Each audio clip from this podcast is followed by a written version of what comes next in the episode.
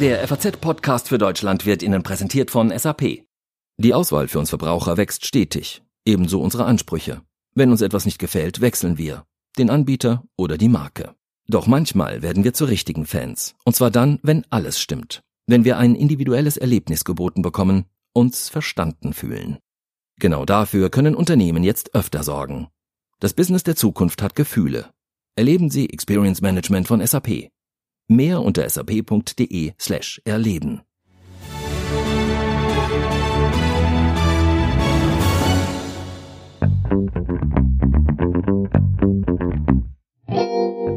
Deutschland steht still. Fast zumindest. Veranstaltungen über 1000 Personen abgesagt. Die Schulen und Kitas stand jetzt bereits in den meisten Bundesländern geschlossen, Tendenz steigend. Immer mehr Unternehmen schicken ihre Mitarbeiter ins Homeoffice. Sportveranstaltungen abgesagt. Ja, warum an diesem Wochenende überhaupt noch Geisterspiele in der Fußball-Bundesliga stattfinden, eigentlich unverständlich, wenn man konsequent sein will. Und so könnte ich weiter aufzählen und immer weiter. Alles wegen Corona. Heute in unserem FAZ-Podcast für Deutschland habe ich einen Tatortreiniger und Schädlingsbekämpfer besucht, der aus seinem neuen Alltag erzählt, wie man Räume, Büros, Wohnungen vom Coronavirus befreit und auch, wie man sich persönlich am besten schützen kann. Außerdem fragen wir in einem Altersheim nach, wie dort bei der gefährdeten Bevölkerungsgruppe die Lage ist. Und wir sprechen kurz vor dem Wochenende über das Feiern gehen, Partys, Clubs, Bars. Wie wird das werden? Oder wird es überhaupt noch werden? Herzlich willkommen beim Podcast für Deutschland an diesem Freitag, den 13. März. Ich bin Andreas Krobock. Wir sind jetzt auf dem Weg nach Bad Soden, einem kleinen Vorort von Frankfurt, fahren zu einem Tatortreiniger, auch Schädlingsbekämpfer, Gebäudereiniger, der sich in diesen Zeiten vor Aufträgen kaum retten kann. Jeden Tag rufen mehr als 1000 Firmen bei ihm an und wollen entweder, dass er schnell kommt und die Büroräume desinfiziert, in denen das Coronavirus sein könnte oder auch sicher ist, oder die Leute wollen einfach wissen, was im Falle eines Falles zu tun ist. Wie lange dauert die Reinigung? Was kostet das? Wie schnell kann man die Büros wieder nutzen?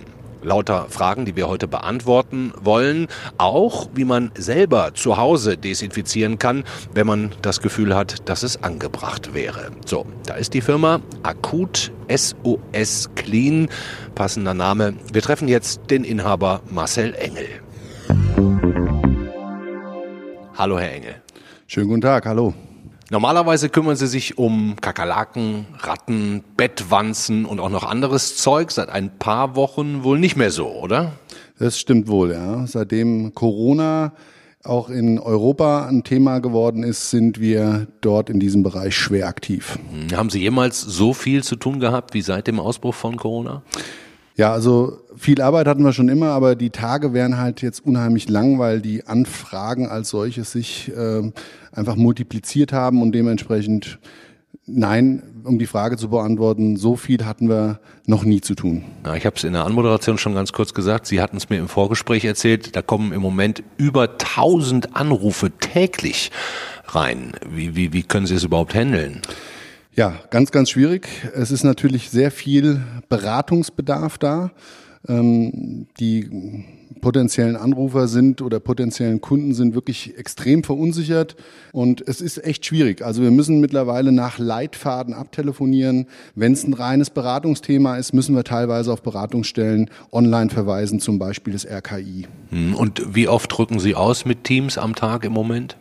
Also wir haben Aktuell bundesweit über 100 Einsätze pro Tag.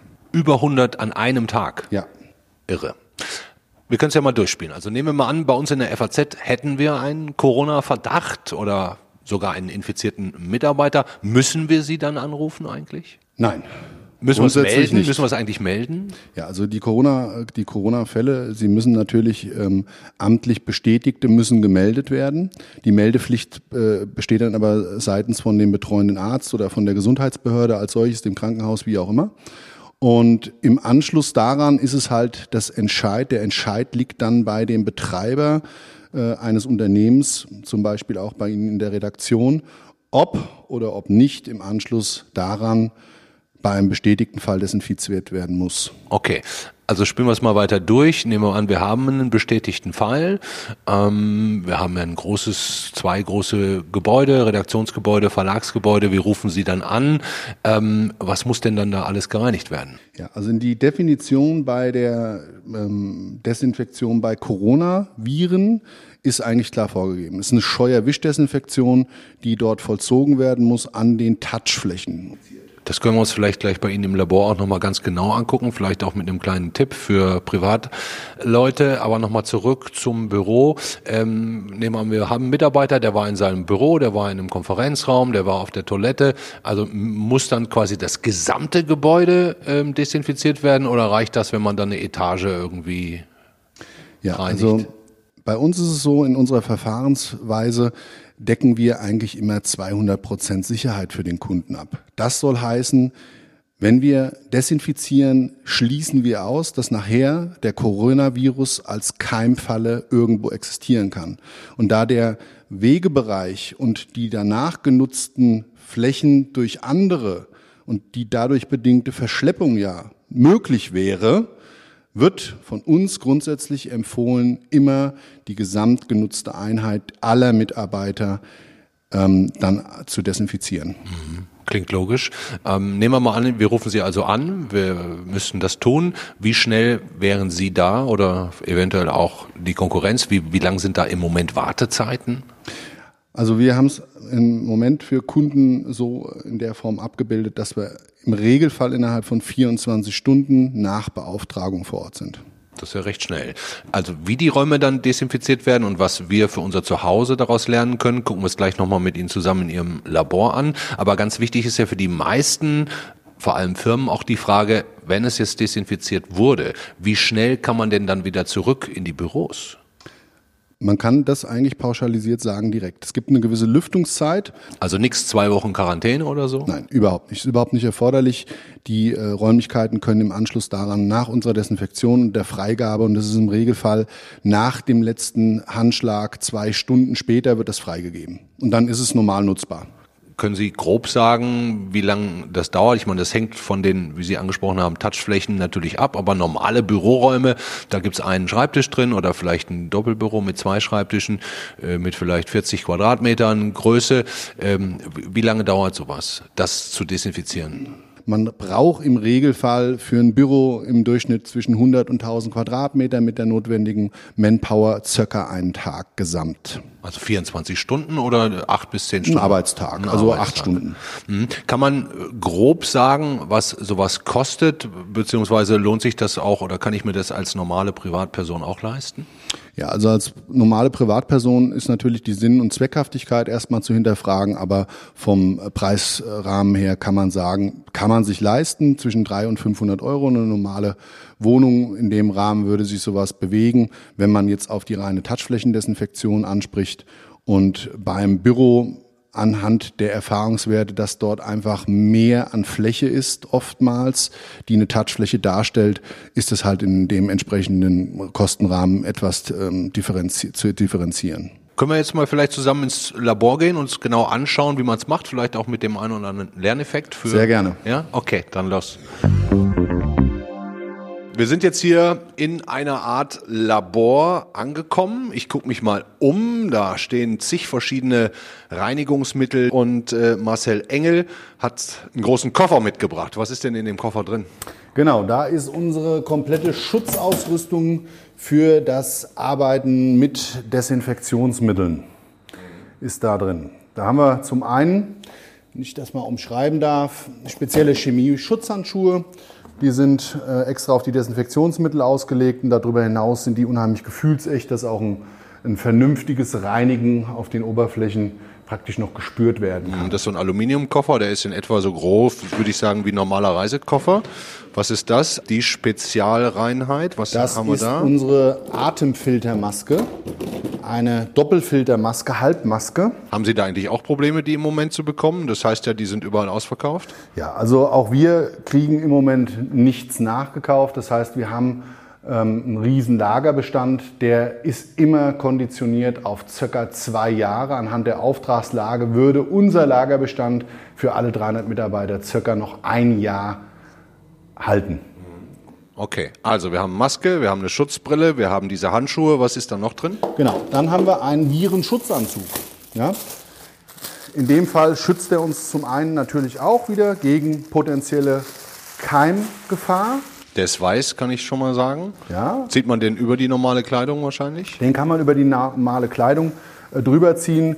Dann haben wir hier ein Händedesinfektionsmittel, zweifach und haben Sie, haben Sie da eigentlich Angst bei den Einsätzen, dass Sie sich da trotz dieser ganzen Schutzmaßnahmen anstecken könnten?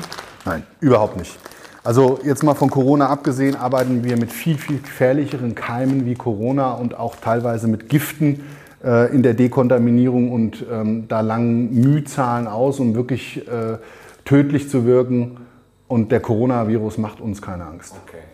Können wir so eine Desinfektion vielleicht einfach mal jetzt hier durchspielen? Ich meine, Sie reden von Touchflächen. Touchflächen sind wahrscheinlich Lichtschalter, Türklinken, Schreibtische, Tastaturen, die Maus vom Computer. Ähm, wir haben jetzt hier eine Türklinke vor uns. Wie würde man da vorgehen? Wir hätten jetzt hier eine fertige Desinfektionslösung, die auch nicht mehr in irgendeiner Form verdünnt werden muss. Wird jetzt abgefüllt.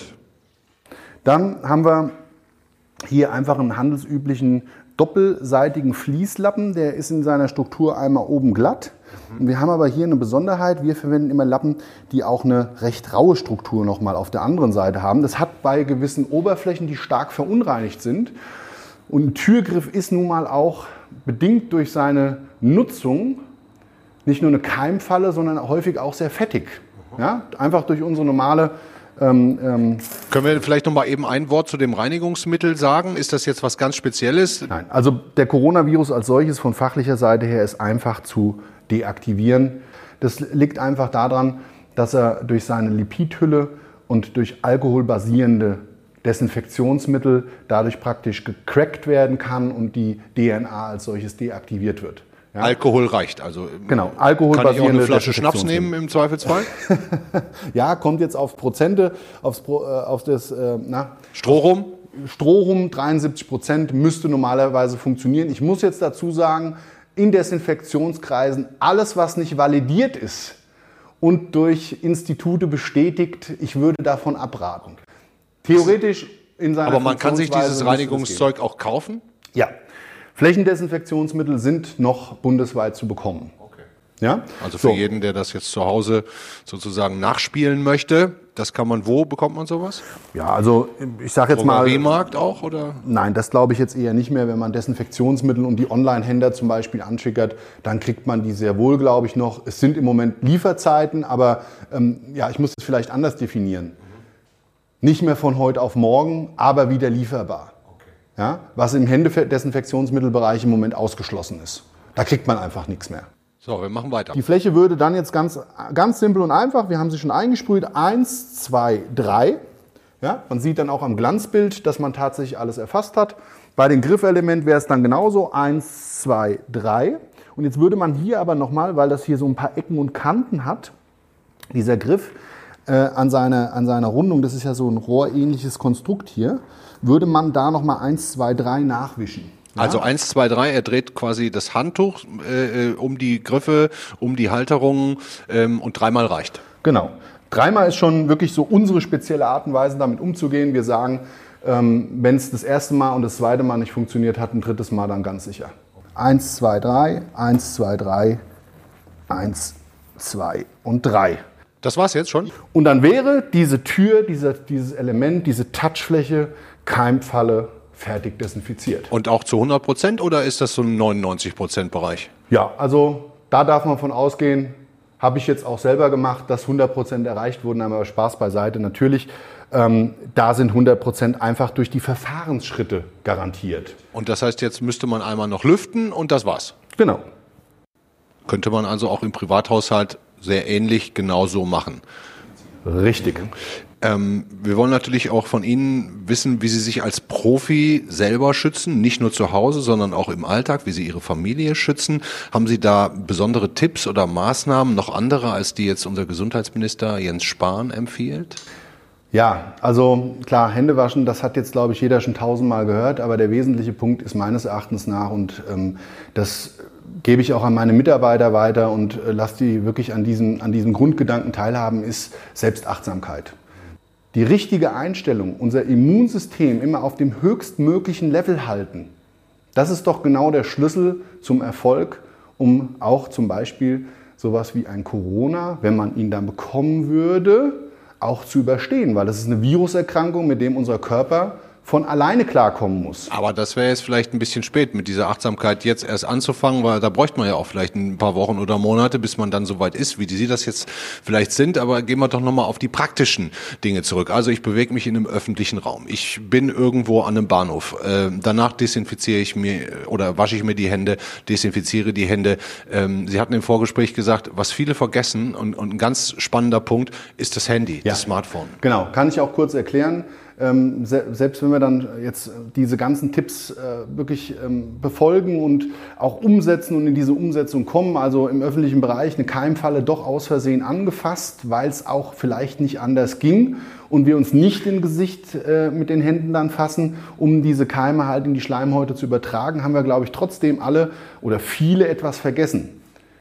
Der unachtsame Griff zum Handy, das Handy dann wiederum als bestehende Keimfalle, dass man dann wieder vergessenderweise vielleicht in die Hosentasche steckt, später nach Hause kommt, im Anschluss daran, ich sage jetzt einfach mal dieses Szenario, sich ordentlich die Hände wäscht, die Hände noch desinfiziert und danach wieder das Handy in die Hand nimmt wo man vorher im öffentlichen Bereich eine Keimfalle angefasst hat und eigentlich eine Verschleppung der Keime auf die Oberfläche sehr wahrscheinlich dadurch praktiziert hat. Würden Sie sagen, dass das Handy da eine ganz eine echte Falle ist? Ja, also ein Handy ist schon immer eine Keimfalle, auch vor Corona gewesen und ähm, das ist zum Beispiel so mein persönlicher Tipp, da sich nochmal drüber Gedanken zu machen, dieser tägliche Umgang mit dem Handy, je nachdem, wie man es praktiziert, äh, dass man das in diese Keimfallenproblematik mit einbindet. Kann also ich das denn auch Tipp. ganz normal mit diesem Zeug desinfizieren oder brauche ich da wieder was Besonderes? Ja, da möchte ich jetzt jeden auch aufrufen, vor den Hersteller mal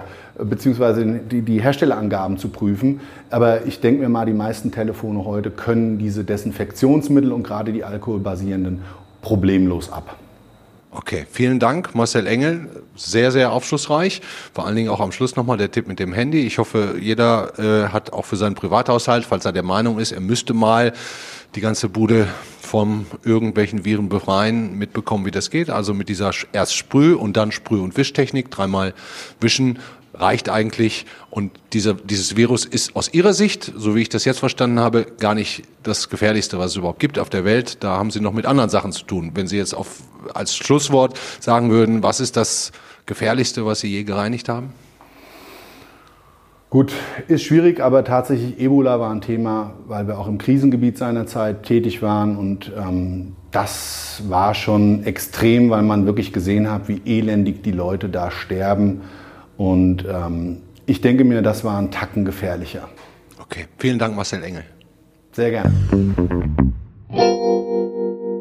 Ich bin jetzt wieder zurück im Studio wenn Sie gerne im Video auch nochmal genau sehen wollen, wie Marcel Engel desinfiziert und reinigt, falls Sie es auch vorhaben, dann schauen Sie in die Show Notes, da haben wir einen Link für Sie oder Sie besuchen direkt unseren FAZ YouTube-Kanal. Morgen haben wir dann auch noch einen längeren Text meines Kollegen Christoph Schäfer dazu in der Zeitung und auch online. An dieser Stelle mache ich direkt mal weiter mit Eigenwerbung und zwar in voller Überzeugung. Abonnieren Sie unseren FAZ Newsletter Coronavirus. Einmal täglich mit allem allem, was Sie dazu wissen müssen oder schauen in unseren Live-Ticker auf Faznet oder in die Zeitung. Wir machen da gerade wirklich nicht den schlechtesten Job.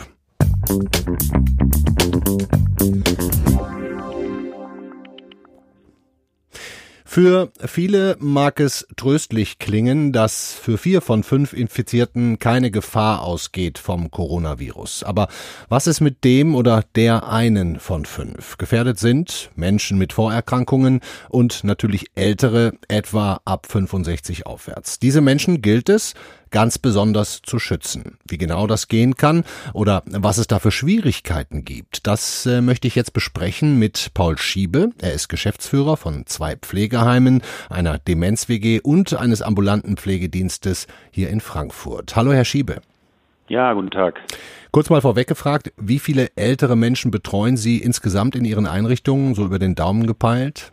Ähm, in den stationären Einrichtungen ca. 200, wenn man das betreute Wohnen mitnimmt, sogar mehr, 250 und ambulant sind wir bei 300 plus den Demenz-WGs mit in Summe 21 Bewohnern. Hm. Haben die Leute Angst vor dem Coronavirus? Ist das schon das alles bestimmende Thema? Ähm, soweit ich es wahrnehme, ist es noch nicht die große Angst. Aber natürlich ist das Thema besonders bei den Mitarbeitern sehr präsent. Hm. Das heißt, Sie haben auch noch keinen Fall von Corona-Infektionen? Nein. Jetzt sollen die Senioren und Seniorinnen ihre Kinder und Enkelkinder erstmal nicht mehr sehen zu ihrer eigenen Sicherheit. Verstehen die das? Ja, zu, ich würde sagen, 98 Prozent ist da eine Einsicht da, äh, besonders bei den ähm, Verwandten. Aber natürlich gibt es Menschen, denen es besonders wichtig ist, dass sie ihre Angehörigen sehen, beziehungsweise die da einfach keine Einsicht haben. K können Sie denn jemanden auch sagen? Ja, aber ja. dazu zwingen, keinen Besuch mehr zu empfangen, können Sie wahrscheinlich keinen, oder? Nee, aktuell nicht. Ich meine, nageln Sie mich nie auf das Wort fest. Es müsste erst ein Beschluss, eine Erlass oder was auch immer durch äh, das hessische Gesundheitsministerium oder äh, von der Bundesregierung kommen, sodass wir wirklich sagen können, wir gehen in diesen Status, wo wir niemanden mehr hineinlassen. Hm. Am, Ende, am, Ende, müsste ja nur ein einziger Besuch kommen mit Coronavirus infiziert und schon könnte sich das ganze Haus anstecken mit möglicherweise schlimmen Folgen. Ähm, welche Möglichkeiten haben Sie denn da überhaupt als Heimleitung? Also denkbar ist es, dass eine Einzelperson reinkommt, der eine Erkrankung hat, eine Vorerkrankung, ähm, und das verteilt, ohne dass er es ja selber, das ist ja das äh, Unheimliche bei Corona für viele und für mich auch, dass es eben ja bei manchen Leuten ganz harmlos Verlauf ist. Also, dass wir beide ja auch krank sein könnten, ohne dass wir es merken. Ja. Wie ähm, äh, gehen Sie mit Ihren Mitarbeitern, den Pflegern um? Haben die im Moment besondere Vorsorgemaßnahmen zu treffen für sich selber, um da nichts wir reinzutragen? Wir empfehlen, wir können es ihnen ja nicht verbieten, aber wir empfehlen ihnen, dass sie möglich, nach Möglichkeit wirklich nur mit dem Auto oder wie auch immer sie zur Arbeit kommen, Idealfall jetzt aktuell Auto, denn doch, also Individualverkehr, nur zur Arbeit kommen und dann wieder nach Hause fahren. Und gibt es dann besondere Desinfektionsmaßnahmen? Es gibt aktuell, wie in jeder Grippezeit, gibt es besonderes Desinfektionsmittel, was wir jetzt in die Spender vorne in den Eingängen oder auch sonst im ganzen Haus verteilen, die eben besonders ähm, Schutz äh, erwirken sollen gegenüber Viren. Haben Sie, ja, haben Sie ältere Menschen dabei, wo man möglicherweise schon absehen kann, dass die vielleicht nicht mehr allzu lange leben werden, die sich vielleicht im Moment dann auch ganz besonders wünschen, Besuch von ihren Kindern und Enkelkindern zu bekommen und andersrum genauso. Gibt es solche Situationen? Das ist natürlich dann bitter, wenn das jetzt sein sollte, aber noch, das sind ja noch Situationen, dann kommen auch die Angehörigen rein. Spannend wird es ja in Anführungsstrichen, was tun wir dann, wenn es wirklich zu dem Fall kommt, dass wir, also die Pandemie ist ja schon ausgerufen, dass jetzt dann auch das äh, gesagt wird, ihr müsst verschlossen sein. Haben Sie sich da schon Gedanken drüber gemacht? Ähm, das mag jetzt für Sie nicht so befriedigend klingen, aber ich denke, da wird man ganz häufig auch schauen müssen, wie können wir eine sinnvolle Lösung für alle finden. Was eine Herausforderung ist, um es mal ganz konkret zu machen, der Pandemieplan fürs Annie-Emmerling-Haus sieht vor, dass die Mitarbeiter, die freiwillig bereit erklären, sich dort sozusagen von der Außenwelt abschotten lassen mit den Bewohnern und dann zusammen dort wohnen für die Zeit. Äh, das mag für eine Woche noch gut sein, aber wenn wir jetzt von drei, vier Wochen sprechen würden, dann ist das schon auch eine äh, psychologische Belastung für alle Beteiligten, also sowohl die Bewohner als auch die Mitarbeiter. Gibt es äh, irgendetwas, was Sie sich von der Politik oder auch von der Gesellschaft wünschen würden? Von der Gesellschaft insgesamt denke ich, äh, ist es wichtig, dass alle, das sagen wir auch unseren Mitarbeitern, aber auch den Besuchern, dass einfach die grundlegenden Hygieneaufgaben jeder so erfüllt, Hände waschen, Meiden von großen Bevölkerungsgruppen. Die Politik äh, denke ich, macht vieles. Das ist aber für uns jetzt, es klingt so blöd, nicht zu erleben, nicht mehr zu erleben als anderswo. Sie versuchen einfach jetzt so gut wie es geht auf Ihre Schäfchen aufzupassen. Genau. Ja, Herr Schiebe, vielen Dank für das Gespräch. Wir wünschen Ihnen von Herzen viel Glück, dass Sie möglicherweise so gut es geht mit Ihren älteren Menschen davonkommen. Dankeschön. Ich danke Ihnen ganz herzlich.